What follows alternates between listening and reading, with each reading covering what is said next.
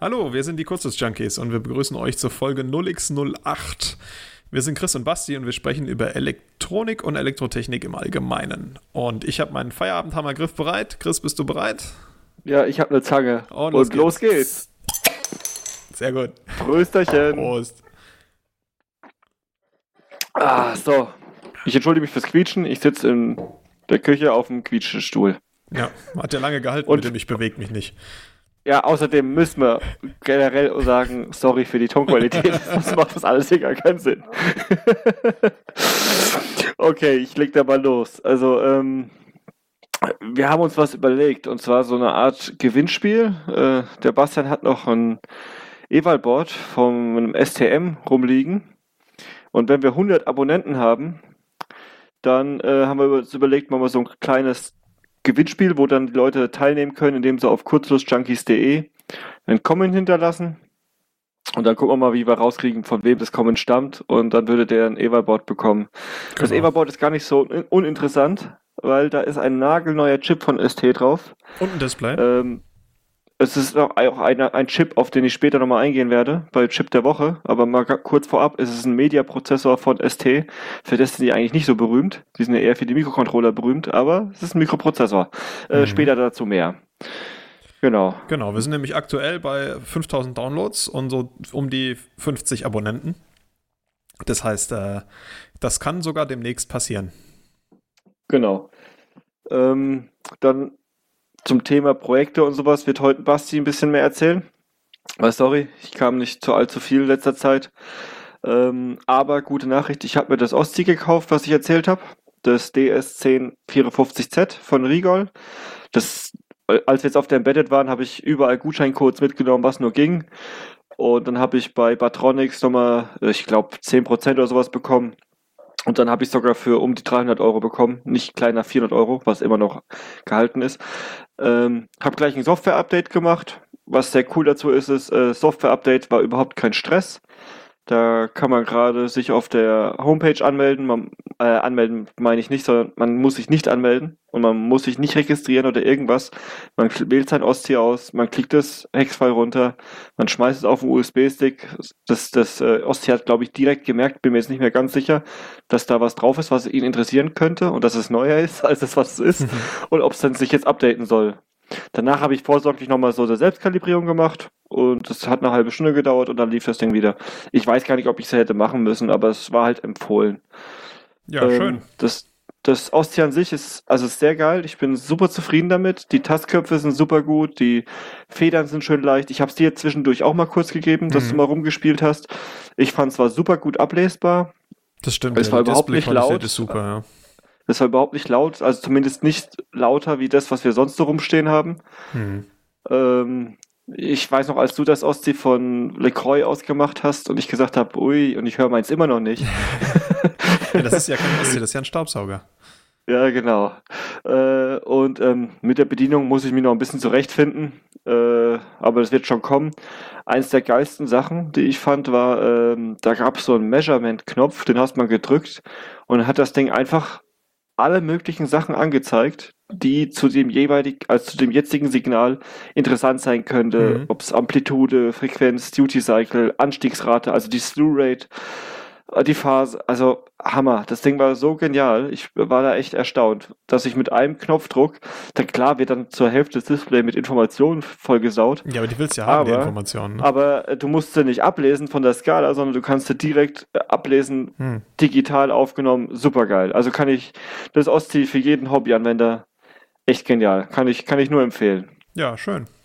Also ich Also muss, muss auch ganz ehrlich sagen, DS1054Z. Kauft euch das. ist ein feines Teil, ja. Gut, kommen Teuer. wir zum Fehler für diese Woche. Den habe ich schon vor äh, einigen Jahren gemacht. Das war so die erste Platte, die ich gemacht habe. Beruflich als Elektronikentwickler. Da war ein STM32 F455 drauf. Und ähm, den konfiguriert man mit Widerständen, um auszuwählen, in welchem Bootmodus der startet. Also ob der vom internen Flash bootet, ob der vom externen Flash bootet oder ob der in den Bootloader-Modus gehen soll. Und dazu gibt es den Boot 0 Pin, der ist an jedem STM dran, der einen Bootloader hat, so einen internen ROM-Bootloader. Und mit dem stellt man ein, ob aus dem internen Flash gestartet wird oder ob der ROM-Bootloader starten soll. Und ich habe den, ja, liest, liest man in dem Datenblatt dann nach, okay, das Ding muss gegen Ground. Also 10 Kilo oben gegen Ground, wird schon funktionieren, hat auch funktioniert. Ähm, und zwar genauso lange, bis man den Debugger abzieht. Denn dann äh, bootet der Chip nämlich immer in diesen Bootloader statt aus dem Flash, weil 10 Kilo ah, okay. ist ein bisschen äh, zu großer Widerstand. Ja? Und, ich ähm, glaube, auf den da habe ich dir, glaube ich, einen Hinweis gegeben, dass das sein kann. Ne? Ja, genau, ja. Aber äh, dann ging es mit einem Kilo Ohm gegen Ground ohne Probleme. Ja.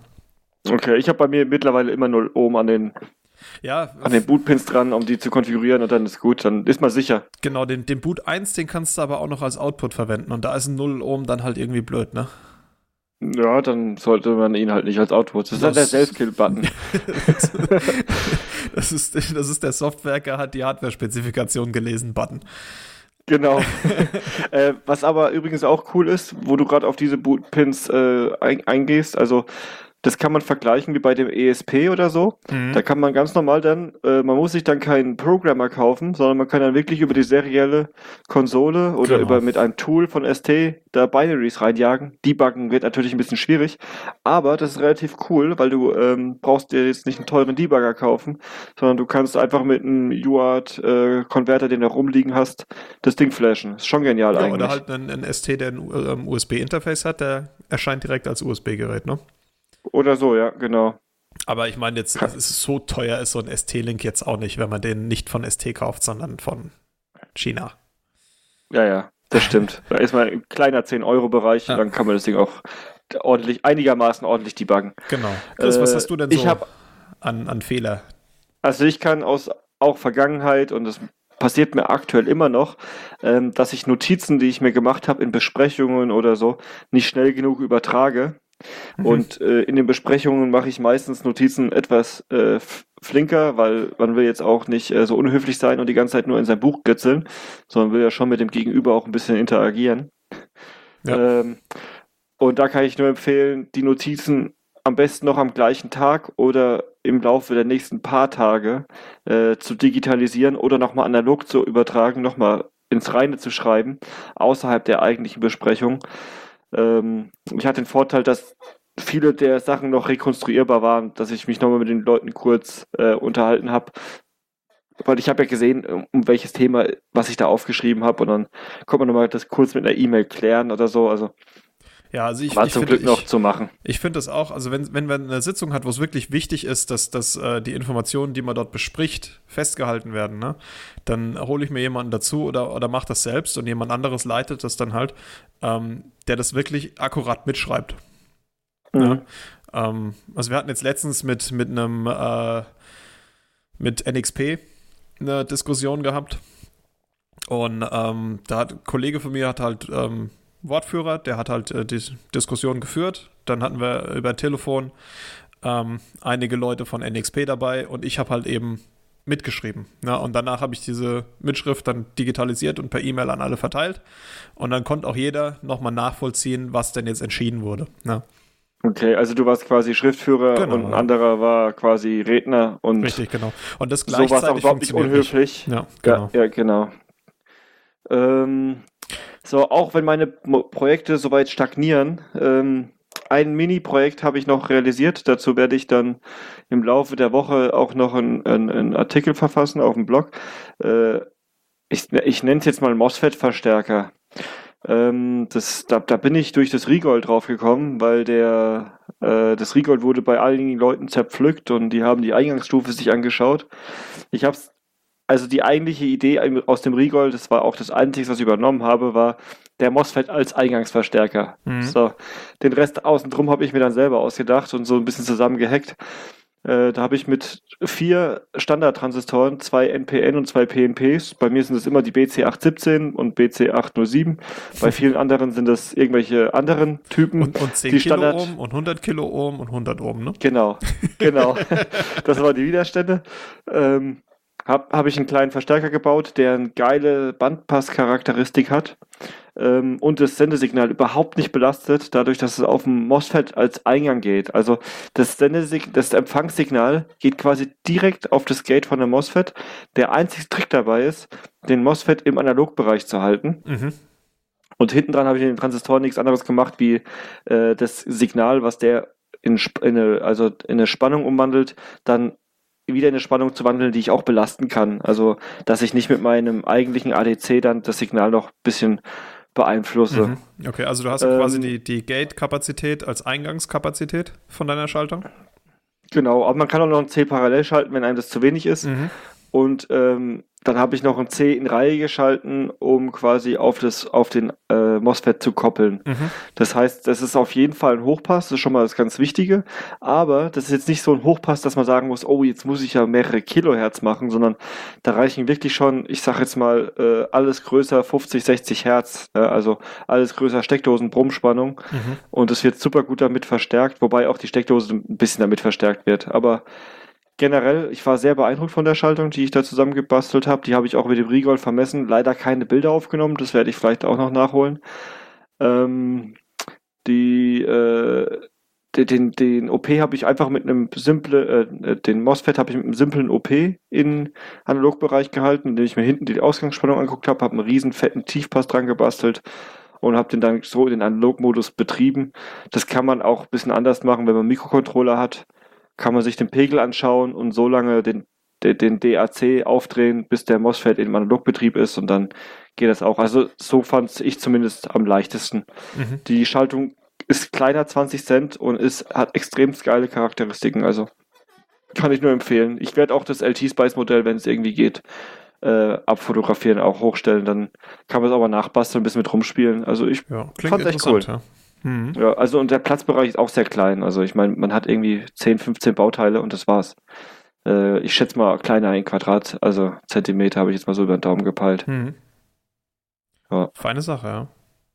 Gut, ähm, ich war ein bisschen fleißiger, was die privaten Projekte betrifft.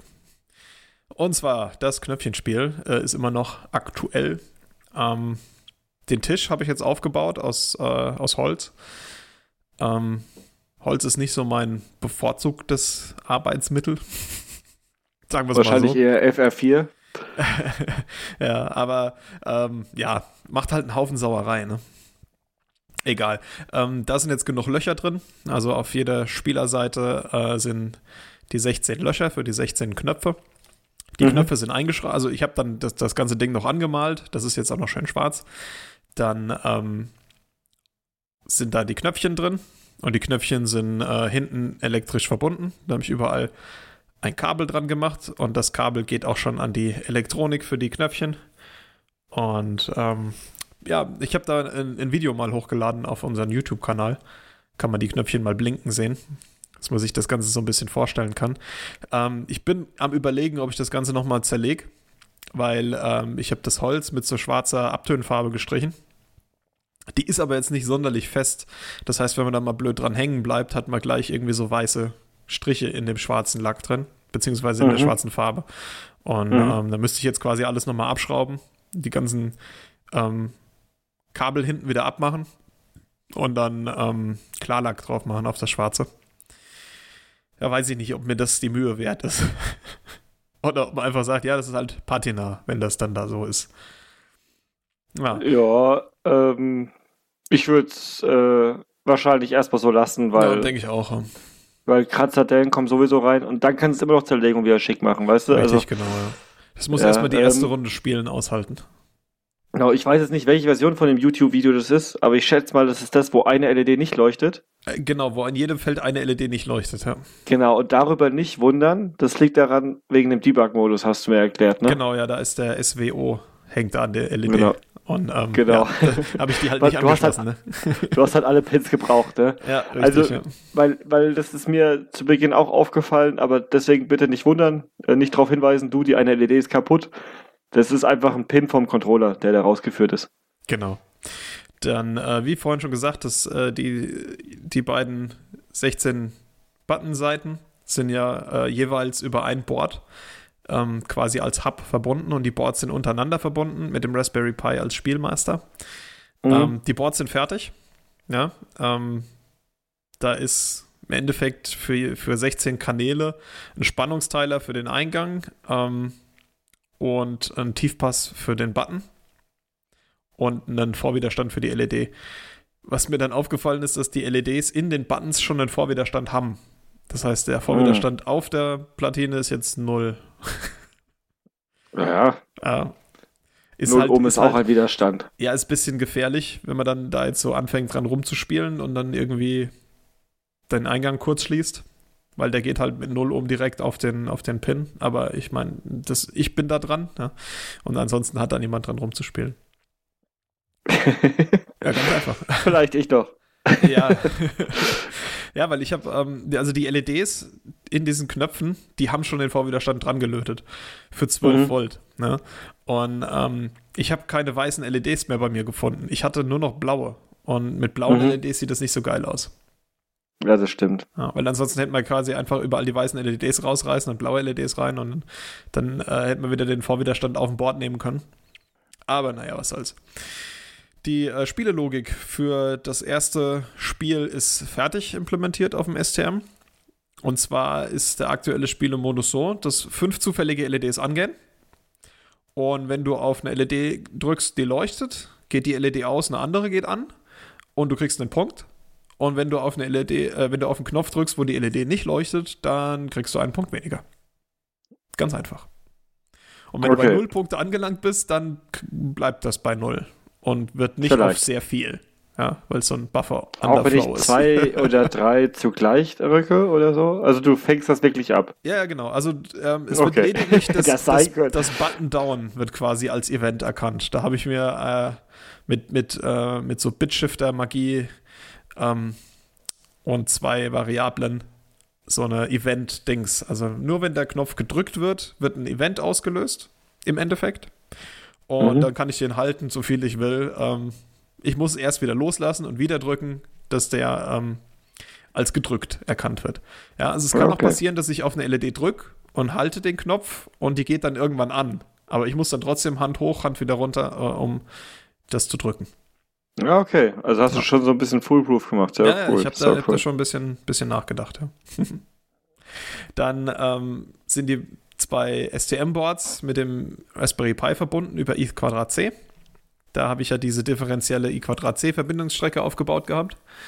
Auch die funktioniert. Ja, also ich habe 400 äh, Kilohertz äh, i Quadrat C, die aus dem Raspberry Pi als Master rauskommen und an die beiden Slaves gehen über diesen differenziellen Bus da bin ich auch immer noch dabei, den Artikel auf, für einen Blog fertig zu machen. Der schon seit zwei Wochen oder sowas ist der äh, als Vorlage drin und nicht, und nicht ganz fertig, weil ich halt einfach ja. ähm, eher gebaut habe, statt äh, zu dokumentieren.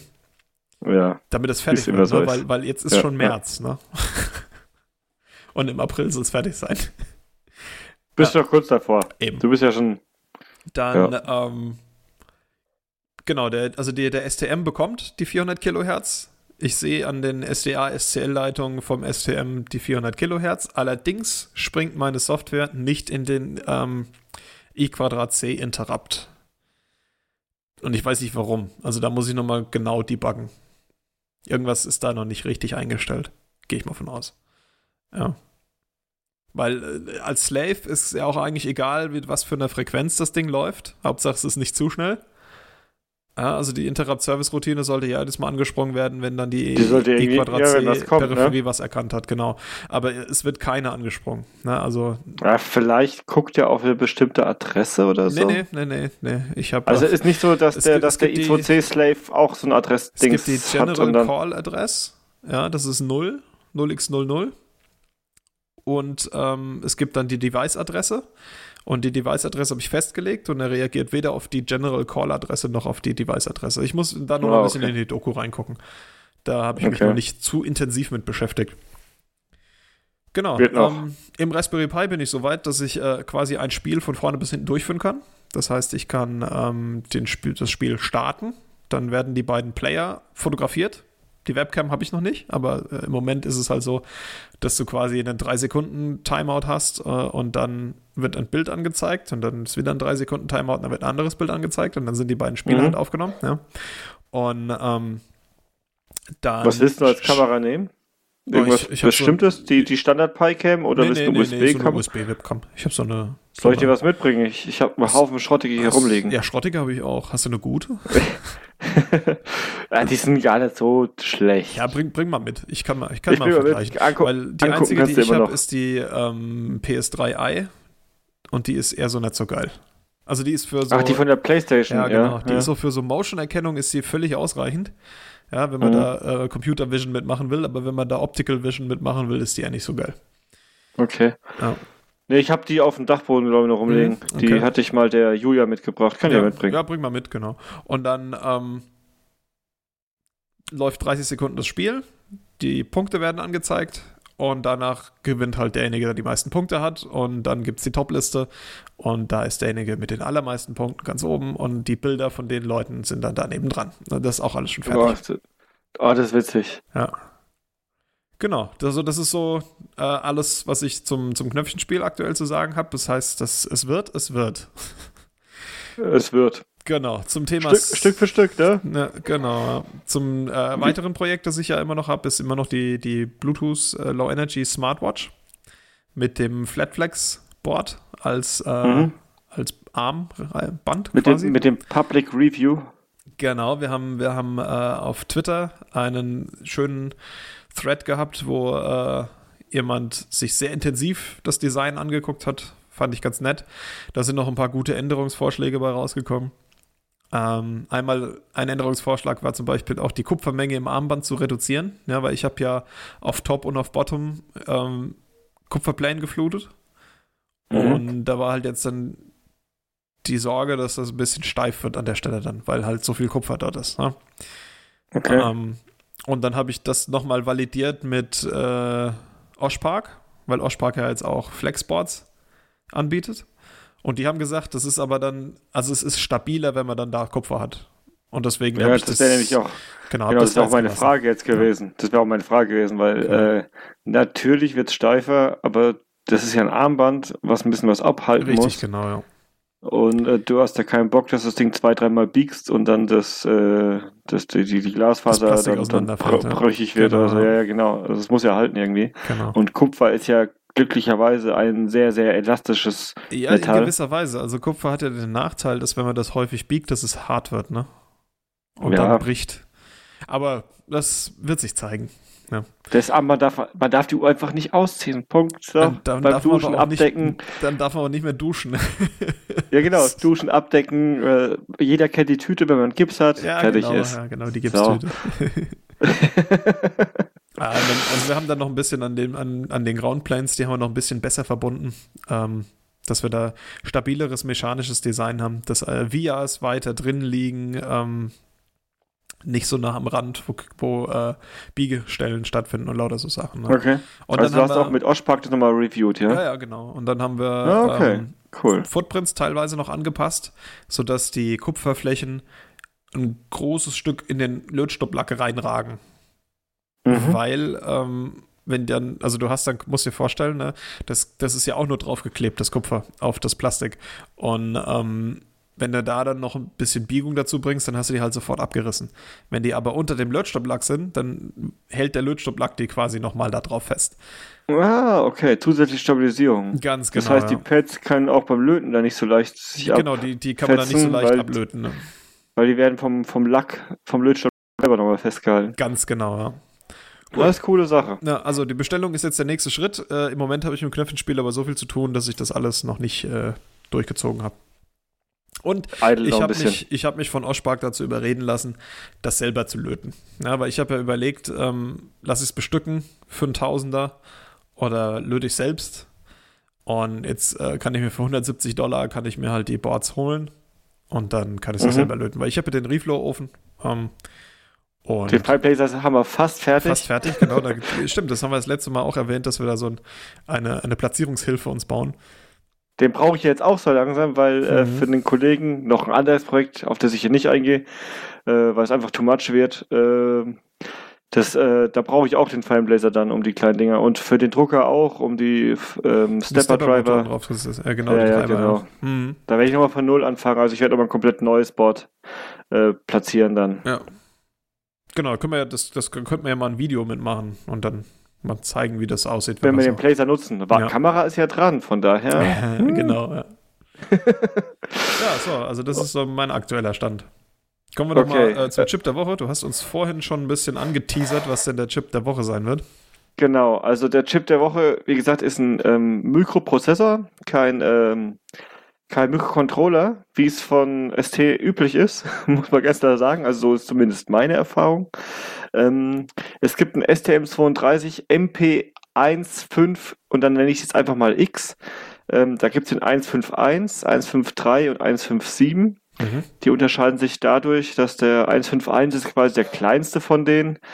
Ähm, das ist ein, Cort ein Cortex A7. Der läuft mit 650 Megahertz und kostet 5,30 Dollar. Mhm. Ähm, was ich halt schade finde, ähm, ich tippe drauf, die wollen da mit Mediaprozessoren in den Low-Cost-Markt reingehen, auch in die in Industrie wahrscheinlich. Und Ja. da finde ich es persönlich schade, dass der keinen Kahn hat. Ja. Gerade wir nutzen viel Kahn. Ähm, ja, Industrie generell, ne? genau. Ähm, und dann mit so einem ST ist ja, ist ja bekannt dafür, dass sie so 10 Jahre Longevity-Programme haben. Und Ja, das ist ja 10, natürlich für 15 Jahre ist ja kein Ding. Anwendung optimal. Ja. Ah, Du kannst immer noch den 32 F103 kaufen und der ist, der, der, den hatte ich im Studium damit mal, habe ich mit dem rumgemacht. Also Mhm.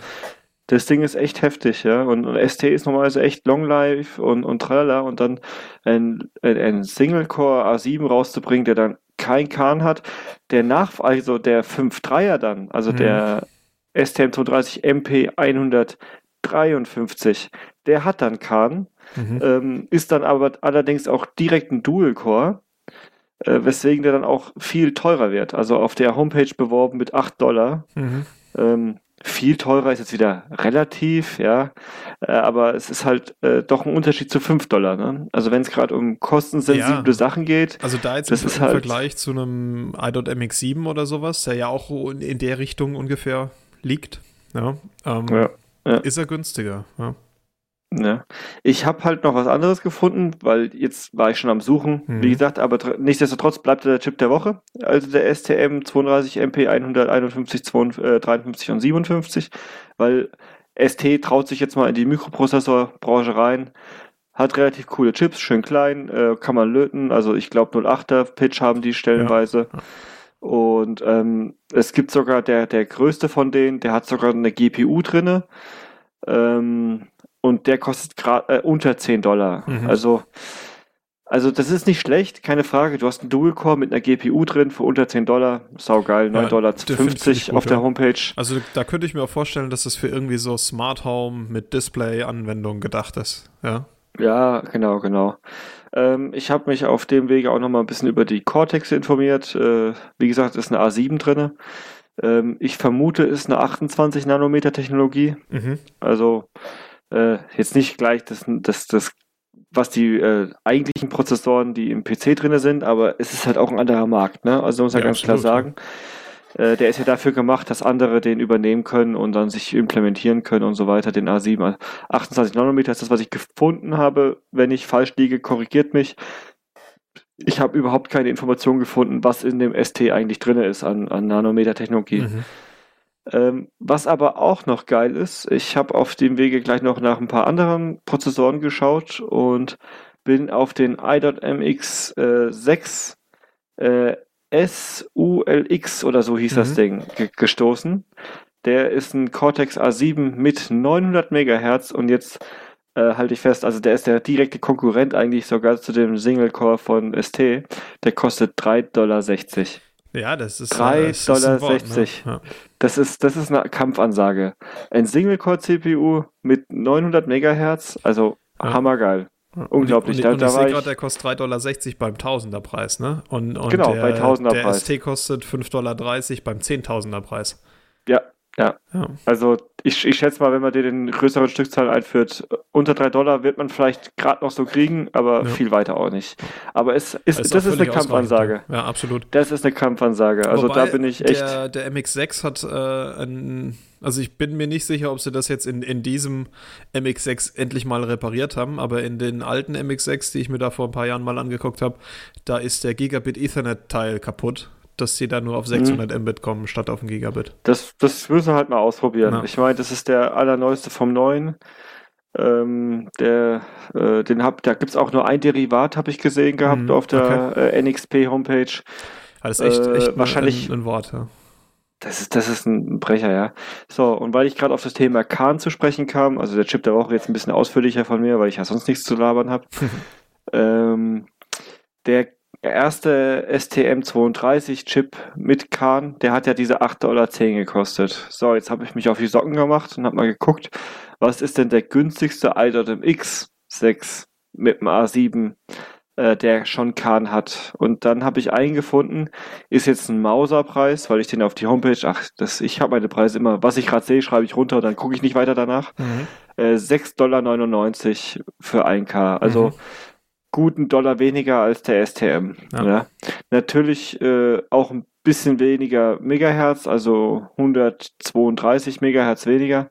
Äh, nee, 22 Megahertz, Entschuldigung für meinen Rechenfehler. Ja, aber ähm, da ist NXP einfach immer noch am der, der Vorreiter. Ja, gut, was, was die, die Mikro. Die MX6er, die sind halt auch schon eine Weile auf dem Markt, ne? Ja, ja. Ja, das ist wie damals der STM32 F103 auf den Markt kam und der hat den Estelle-Jungs die, die Tür geöffnet ja. für sämtliche äh, Mikrocontroller-Projekte. Ich, ich denke, also ich habe die schon in so vielen Sachen gesehen, die ich aufgemacht habe. Äh, ziemlich egal, ob das die Heizungssteuerung war, äh, die man bei, ähm, äh, wie heißen sie, ELV, ELF, ELV, ELV, ELV ja. kaufen kann. Da habe ich reingeguckt, da war ein STM drin. Ob es irgendwelche billigst Chips, also egal was ich aufgemacht habe, wo es um Low Cost ging, da waren immer ST-Chips drin. Ganz selten mal was ganz Spezielles, dass es nur Siliziumtropfen war. Also selbst die Chinesen setzen die STMs lieber ein. Anscheinend haben die die so billig kopiert. Das ist. Bin mir gar nicht sicher, ob sie die wirklich kopiert haben. Ja, ich weiß noch, auf der, nicht jetzt auf der jetzigen Embedded. Her, weißt du? ja, nicht auf der jetzigen, sondern auf der letzten Embedded hat ja ST damals geworben 32 Bit für 32 Cent. Mhm, und das genau. haben sie ja gehalten. Ja. Ich meine, äh, du hast ja diese Chips und das sind richtige Rennmaschinen, richtig hoch ausgestattet für sehr wenig Geld. Also bei Mikrocontrollern sind sie nach wie vor meiner Meinung nach Nase vorne.